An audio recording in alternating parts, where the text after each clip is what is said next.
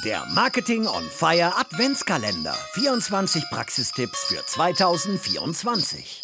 Hi, mein Name ist Dina Brandt und ich begleite Experten dabei, neue Kontakte mit Hilfe von LinkedIn zu erschließen. Wer auf LinkedIn aktiv ist, der muss schreiben können.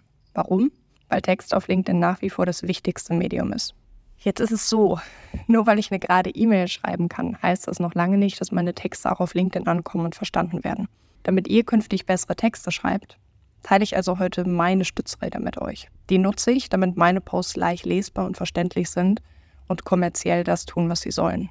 Nämlich in letzter Instanz mich ins Gespräch bringen. Punkt 1. Das Ziel und die Kernaussage meines Textes. Wenn ich schreibe, dann schreibe ich nicht ins Blaue, sondern in der Regel weiß ich vorher, was ich sagen möchte und welches Ziel mein Text verfolgt. Punkt 2. Der Adressat oder die Adressatin meines Posts. Für wen ist mein Post gedacht?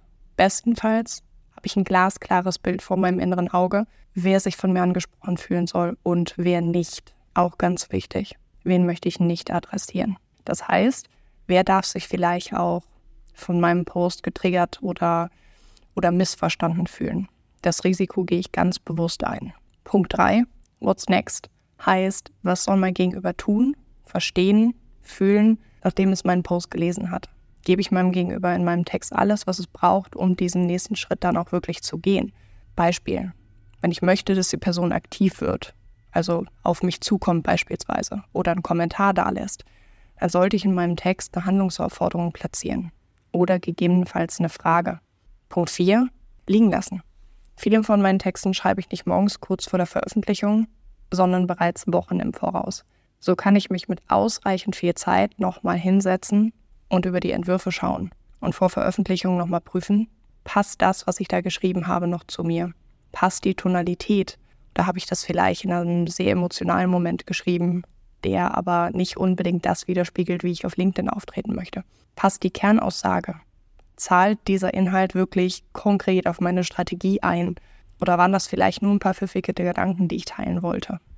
Passiert mir auch immer mal wieder. Diese Tipps mögen jetzt auf den ersten Blick vielleicht selbstverständlich scheinen. Aus eigener Erfahrung kann ich euch aber sagen, es passiert sowohl meinen Kunden als auch mir regelmäßig, naja, dass man eben doch mal ins Blaue schreibt. Mir persönlich helfen solche Stützräder da sehr gut und ich hoffe, ihr könnt auch mit dieser kleinen Checkliste was anfangen. Jetzt wünsche ich euch ganz viel Spaß bei der Nutzung und eine wunderschöne Weihnachtszeit. Wir sehen uns auf LinkedIn. Das war der heutige Content Snack im Marketing on Fire Adventskalender. Du willst alle 24 Tipps zusammengefasst bekommen? Kein Problem. Geh jetzt auf get.more-fire.com slash 24-Tipps. Den Link findest du natürlich auch in den Show Notes. Dort kannst du dich eintragen und bekommst nach Weihnachten alle Tipps in einem PDF zugeschickt. Damit kannst du sie noch viel besser in der Praxis umsetzen.